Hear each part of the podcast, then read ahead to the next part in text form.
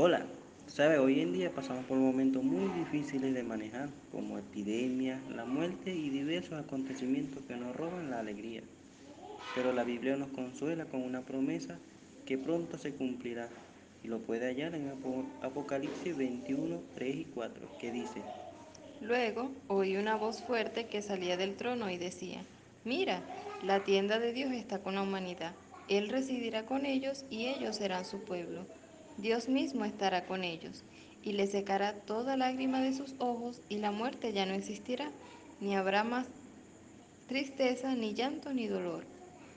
Las cosas anteriores han desaparecido. Esta promesa tan maravillosa nos asegura que estas calamidades pronto acabarán y disfrutaremos de abundante paz y alegría. Imagínese que busca un tesoro escondido. ¿Qué haría? Primero debería tener un mapa y después buscamos las herramientas adecuadas, ¿no es cierto? Pues el mapa es la Biblia, la palabra de Dios. Y las herramientas serían nuestras manos, mente y corazón. Ahora bien, ¿cuál sería ese valioso tesoro? La respuesta está en Proverbios capítulo 2 versículos 1 al 5. En la parte final dice, el conocimiento de Dios. Imagínese qué gran tesoro. Ahora bien, si desea hallar usted mismo dicho tesoro y quiere saber cómo, visite jw.org, que es nuestro sitio oficial en Internet. ¿Reparará Dios todo el daño que la gente mala ha causado? Claro que sí. La Biblia dice que Dios es santo. Eso significa que todo lo que hace es limpio, puro y bueno. Así que podemos confiar en Él y estar seguros de que Él puede y desea reparar todo el daño que la gente mala ha causado. Dios acabará con la maldad para siempre. La Biblia dice en Salmo 37 del 9 al 11, porque los malos serán eliminados, pero los que ponen su esperanza en Jehová heredarán la tierra. Si desea más información, visite nuestra página jw.org o puede contactarnos por este medio.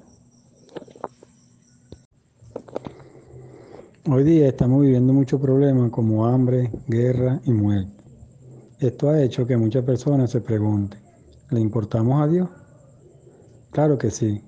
Podemos estar seguros de que Dios nos ama y de que no tiene la culpa de nuestro problema. Santiago 1.13 dice, que nadie diga durante una prueba, Dios me está probando, porque con cosas malas nadie puede probar a Dios, ni Él prueba a nadie. Dios nos ama y nunca haría cosas malas.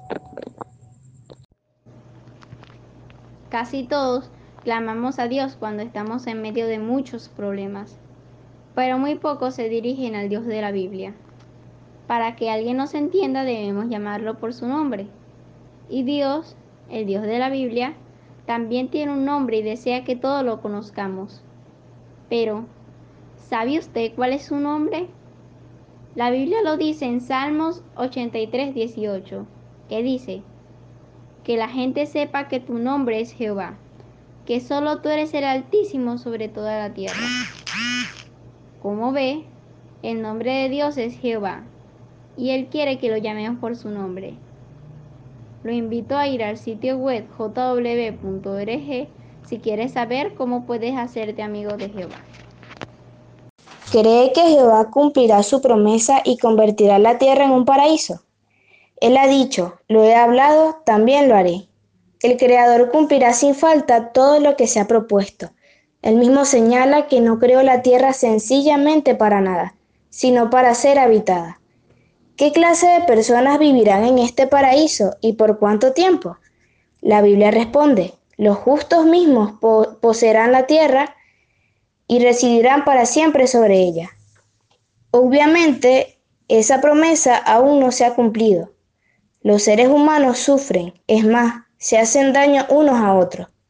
Está claro que las cosas tomaron otro rumbo, pero Jehová nunca quiso que la tierra estuviera como la vemos hoy.